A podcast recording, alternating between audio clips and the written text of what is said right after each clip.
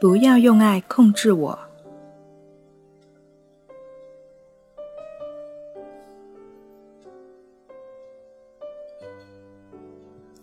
第一部分，暴力冲突是从控制开始的。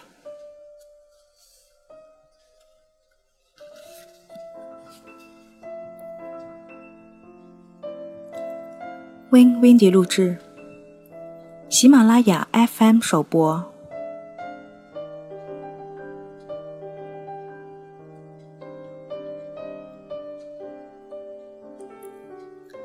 第二章。你有控制别人的行为吗？一个难题就是一个好的老师。如果一开始就忽略了答案的某一细节，以后他随时都可能给你带来麻烦。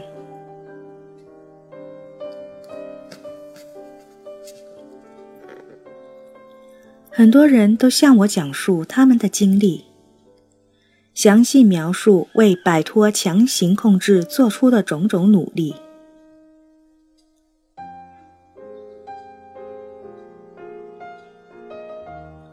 另一些人则告诉我，如何努力调整自己企图控制别人的念头。在这些案例中，控制者已经意识到了自己行为的破坏性，他们因此感到震惊和可怕。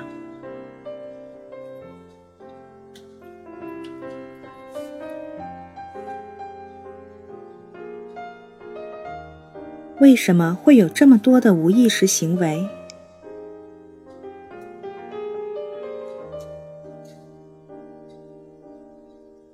本章开头富有哲理的一段话，是一位女士说的，我们就叫她南吧。她现在是一位快乐的已婚职业妇女，一位母亲，还是一位祖母。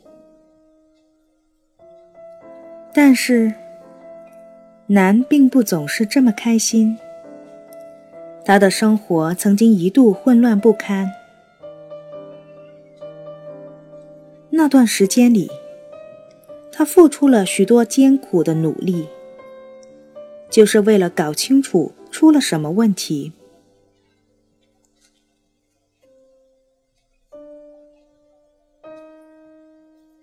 在他离开父母之前。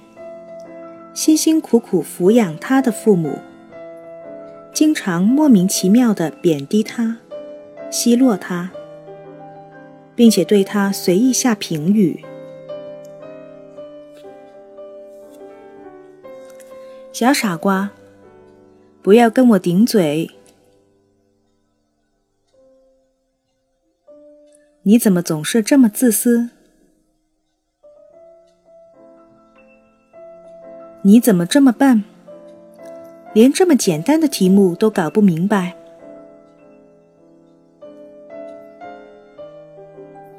除了我们，不会有人喜欢你。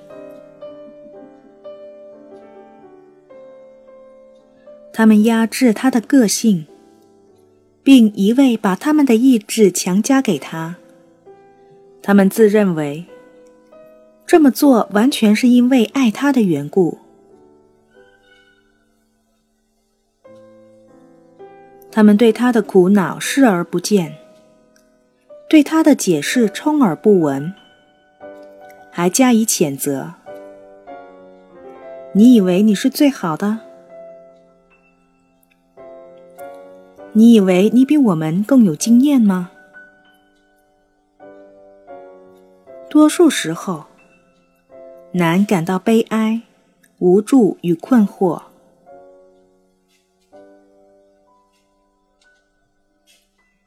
十九岁时，好不容易离开了父母，男遇上了一个看似英俊、有教养的男人。结婚之后，她的丈夫发生了巨大的变化。一改追求她时的无限温情，经常羞辱他，叫他的绰号，冲他大喊大叫。他受到了严重的精神创伤。他觉得，如果继续处于这种状态，不知什么时候，他也许会自杀的。他当时不知道该怎么办，因为这些他最亲的人总说他是造成这一切的祸根。他没有了自信，失去了自我。要从困惑中走出来，他面临着非同寻常的困难。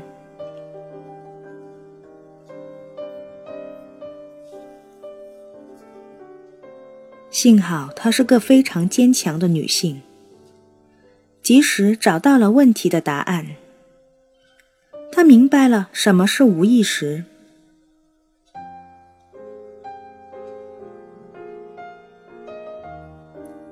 他明白了，身边原来有这么多试图强行控制他的人。意识到这点后，他摆脱了困境，把过去抛在脑后，开始新的人生。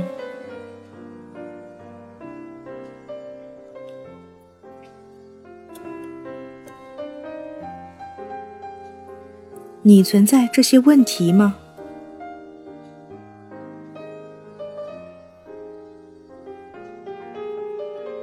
工业社会的到来，提高了人们的自尊。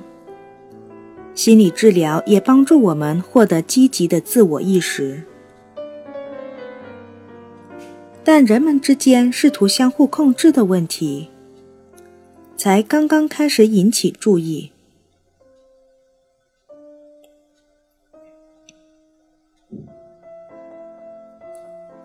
难遇到的这些问题也存在于成千上万人的生活中，引发着各种不同的混乱局面。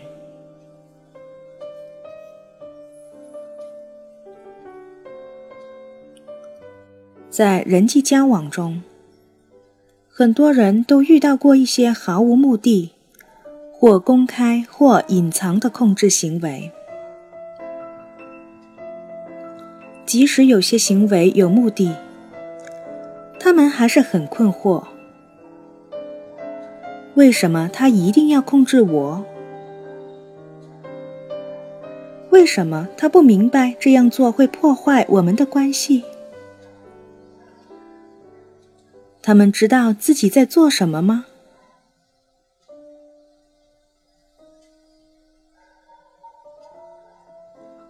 一个内科医生对我说：“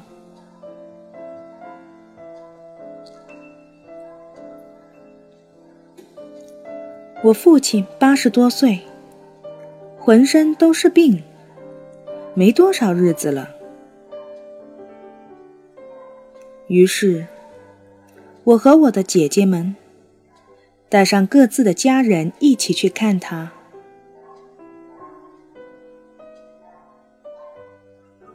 当我们围在他床前时，他回忆起他的童年，说起了那些可怕的往事。那是充满训斥和暴怒的日子，令人恐惧。我们知道他的父亲，我们的爷爷，待人和善，深受朋友们的爱戴。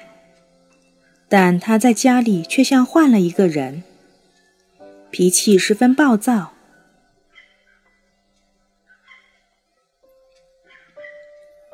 父亲的话使我感到压抑。他记得自己童年的痛苦，却没有意识到，他也是这样对待我们的。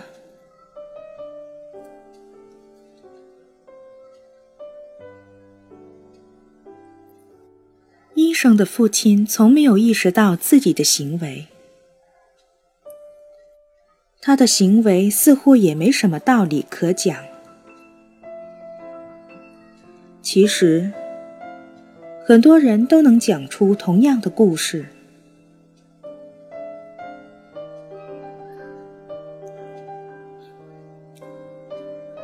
难道这是上天的意志？有人生来就是凌驾于他人之上的，有人生来就是为了忍受痛苦的。如果这样，我们是否就可以像那位医生的父亲一样，对自己的所作所为毫无意识？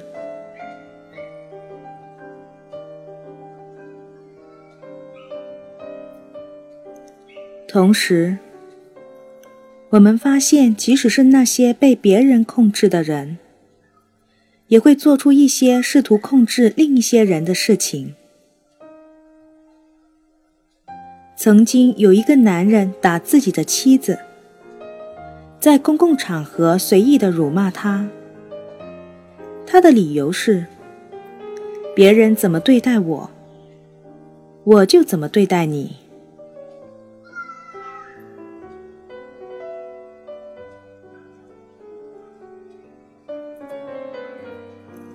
意识到了自己的控制行为，却欲罢不能。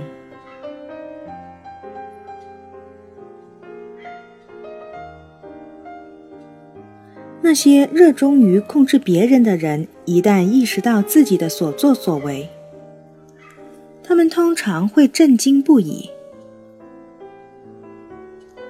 我曾经听到许多来自不同国家的人说出同样的话。我是个可怕的人。有的人因为难以接受自己的行为而变得十分痛苦，但不管他们多么后悔，改变自己又非常艰难。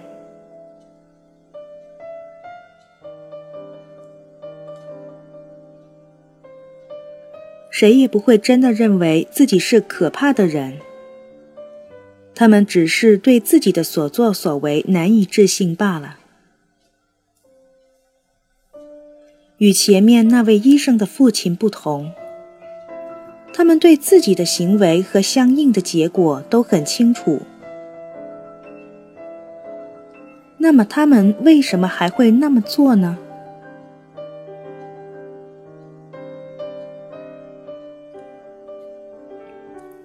我从不相信控制行为来自于因果报应或上帝的安排，也不相信是因为人的本性。我相信，这里有我们尚未总结出的东西，它可以揭示以控制他人为目的的强制行为的本质，解释人们对自己严重破坏性行为茫然无知的原因。本书的目的也正在于此。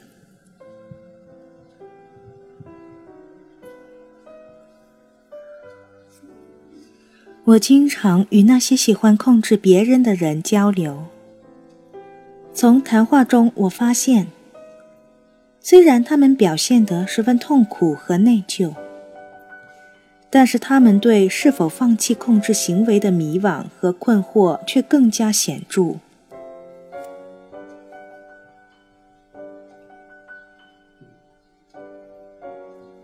一个委托人向我描述他是如何试图控制自己的妻子的。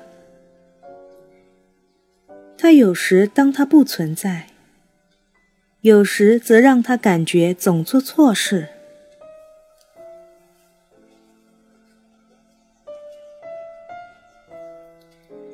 没有人能发现我的控制欲，因为我是个对待朋友很友善的人。但当周围没有别人的时候，我就很容易发火。我以为那是发神经。我想了解我自己，常常想从自己的朋友那里得到帮助，解决问题。但是，我根本就不知道问题是什么。每当我发神经之后，都非常自责。类似下面的这些行为，会经常在我与妻子之间发生：不和他说话，让他感到孤独和被拒绝。表现得很冷漠。当他问我有什么问题时，我却冷淡地说：“没什么。”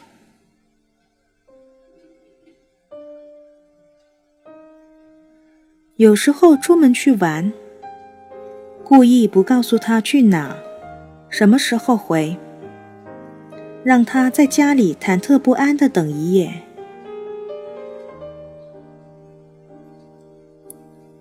不让他和他原来的朋友交往。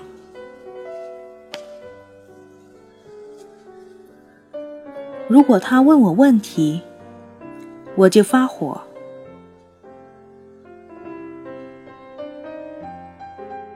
我总说是他的错。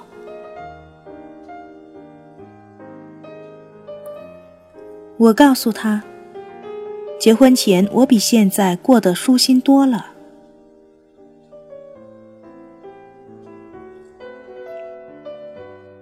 指责他整天不知道做些什么。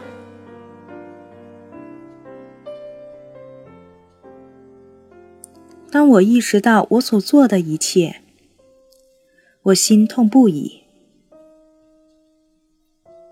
我想要明白，这都是因为什么。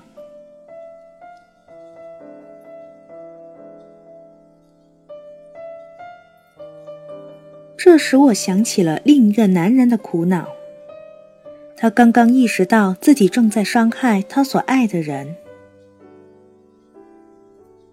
我为什么不能花上十分钟好好想一想？我只是不明白，为什么不能按照本来所想的那么去做？他在工作中对员工很尊重，很讲道理。而对孩子和妻子则相反，他不能理解为什么在家里他就做不到这些。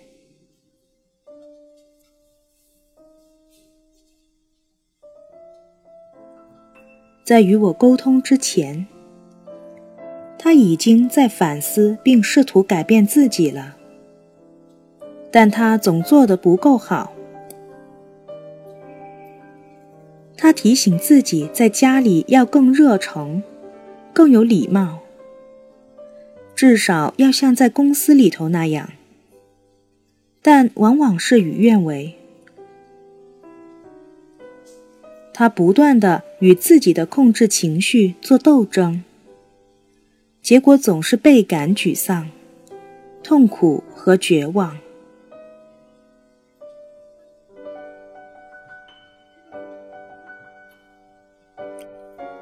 无意识的控制者习惯将责任归咎于受害者。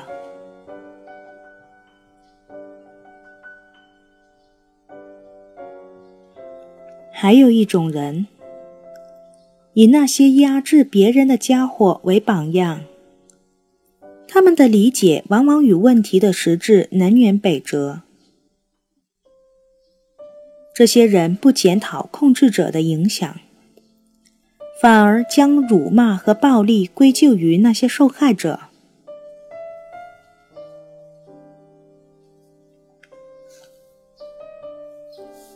自找的，至少也有部分责任，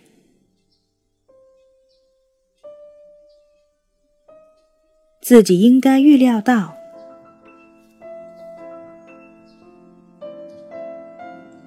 活该倒霉，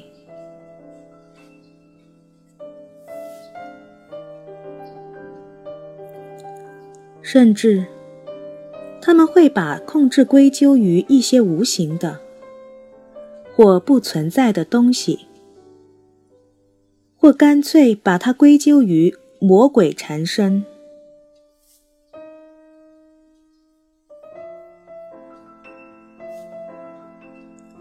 不可否认，大多数人都不知不觉地虐待过别人。这一类人的缺点是可以原谅和宽恕的，但是有些虐待过别人的人宣称，他们没有做错什么，要么就说是被迫的，被受虐者逼迫的，或者称自己的目的是好的，因此大家没有理由埋怨他们。即便是那些做出极端行为的恶棍，他们也不认为自己做错过什么。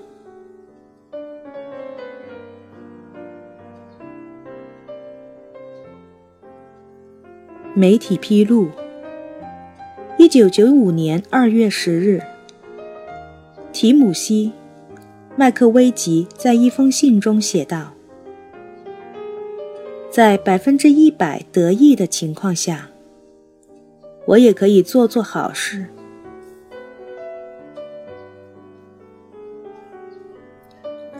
麦克威吉是俄克拉荷马大爆炸制造者，那是一场震惊世界的事件。大爆炸发生在一九九五年四月十九日。距离他写这封信之后仅两个多月。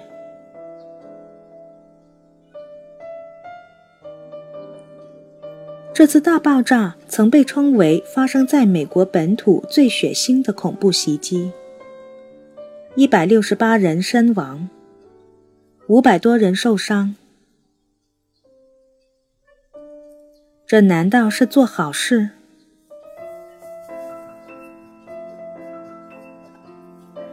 二零零一年九月十一日，美国遭到了更为致命的恐怖袭击。世界贸易中心和五角大楼的撞击事件震惊了全世界。爆炸夺去了六千多人的生命。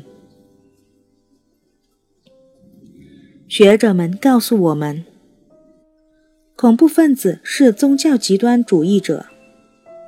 他们相信那些夺去无辜者生命的恐怖行为，来自于神的旨意。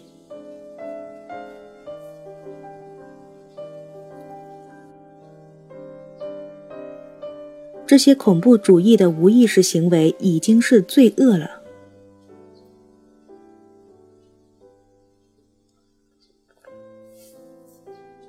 然而，在日常行为中，明显存在着相似的无意识举动，比如为了让孩子止住哭声而动手打他。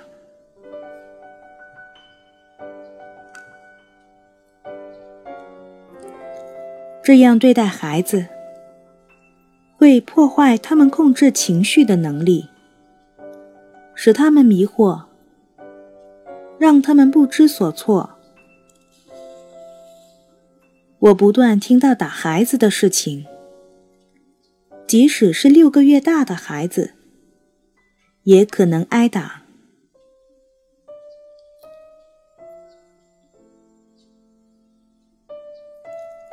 我绝不是把打孩子等同于恐怖主义，但是我要指出，这两种行为都来自于实施者那令人恐惧的无知。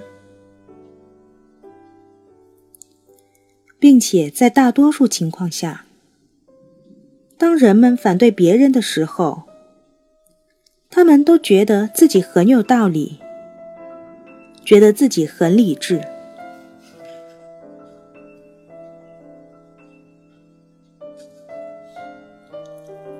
如果攻击者认为反对他人的行为是正当的，那么，所有的错误都会被他推到受害者的身上。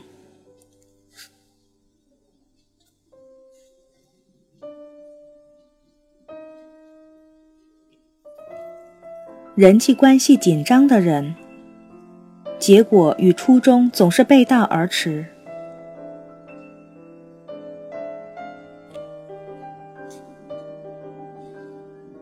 事实是。那些反对别人的行为，产生的后果常常与实施者的初衷相反。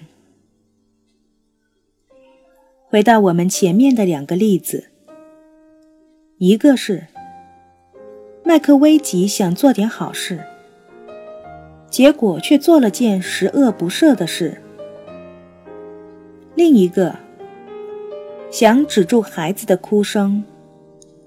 结果却加剧了孩子的痛苦，让孩子哭得更厉害。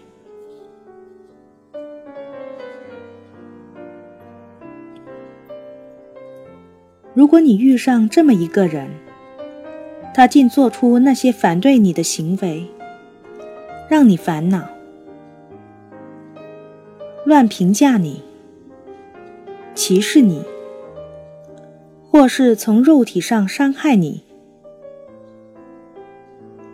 你会注意到，他对你做出的这些侵害行为，就好像这都是你应得的一样。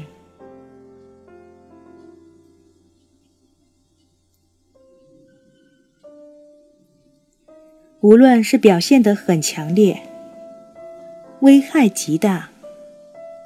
还是一些表现轻微的无意识行为。反对他人的行为有一些共同特征。简单来说，他们有如下特点：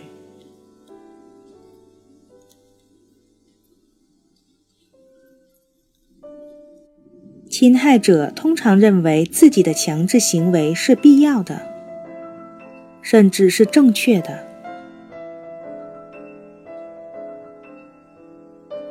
反对他人的目的通常在于控制住对方，结果却总是适得其反。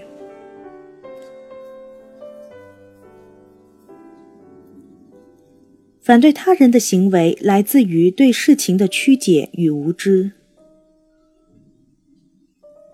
侵害者几乎都认为他们很清醒，很明白。事实并非如此。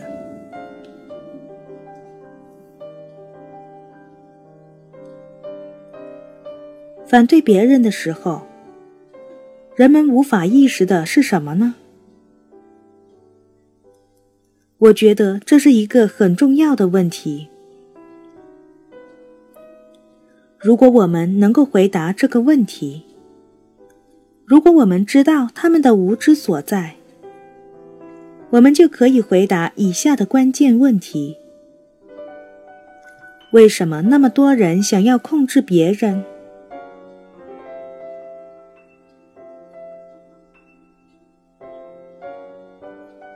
我一直无法忘记几年前我碰上的一件事。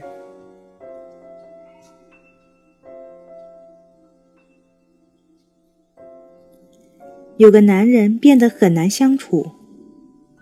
于是，他的妻子离他而去，搬到了几个街区之外的公寓去了。他忍受了他愈演愈烈的恶劣行为长达二十多年，最后选择了离家出走。他曾抱有希望，以为他会变好，可以变得温柔体贴。富有爱心，并且希望多年来付出的时间和精力，能换得与丈夫之间的亲密关系。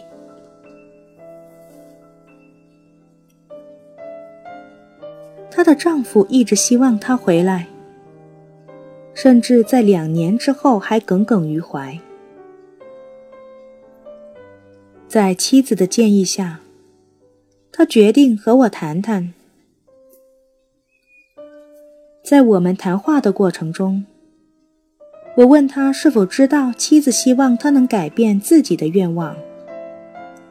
如果知道，他能改变什么来使他回心转意？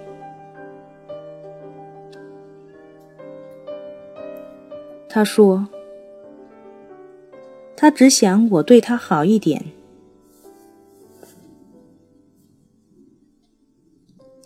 你可能对他好一点吗？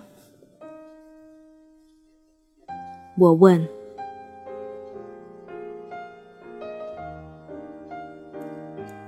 他是因为我暴怒才走的，我怎么能对他好点呢？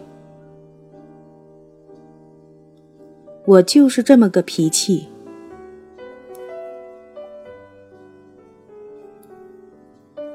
在我们接下来的谈话中，他处理问题的方式越来越清楚了，说不出什么理由，他就觉得，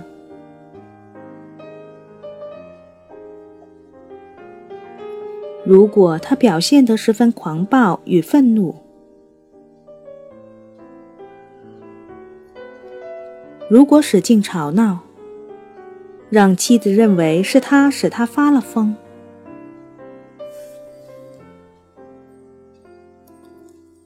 如果大肆羞辱和胁迫他，告诉他死了自己做主的心，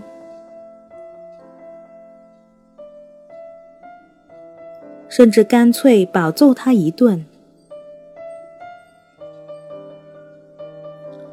就能够使妻子认为离开丈夫是错的，就会乖乖的回到他的身边。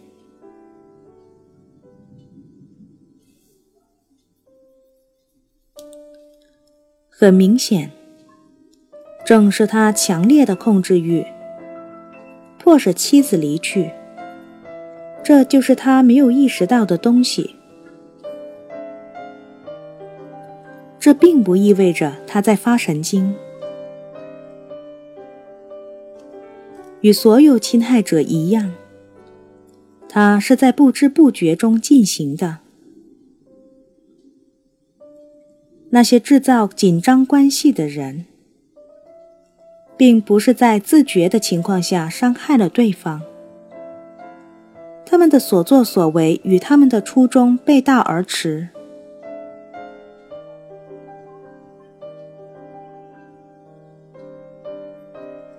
在前面的例子中，妻子和丈夫都渴望亲密的关系，但对于不同的人，亲密有不同的含义。对于什么叫亲密，如何做才能达到亲密，双方的观点恰恰相反。一个人对于建立亲密的关系存在错误的见解，居然还付诸于实践，这实际上消灭了建立亲密关系的可能性。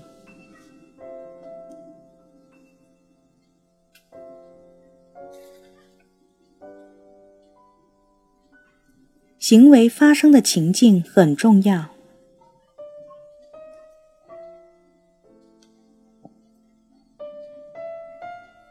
随着我们研究的不断深入，我们将会明白，为什么有些人的行为，不管他的目的是建立亲密关系还是做点好事，会与自己的目的背道而驰。既然所有的压制行为都有逆向的性质，它们可以被认为发生于逆向情境中。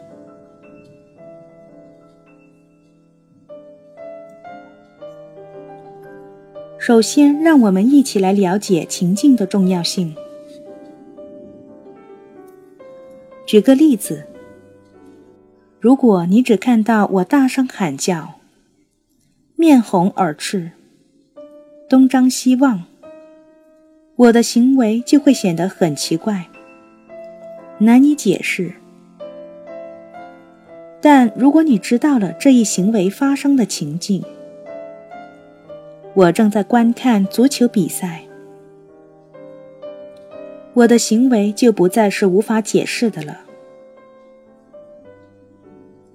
在这个例子中，我们可以看到，了解情境或拓宽视野，能够很好的解释我们的行为。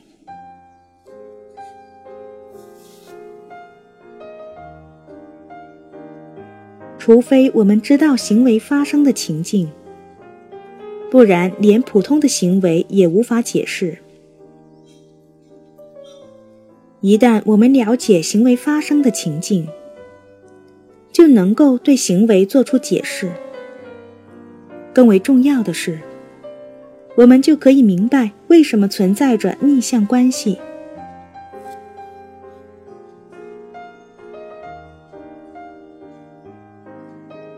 知道了反对他人行为发生的情境，我们就可以开始解释他们的行为了。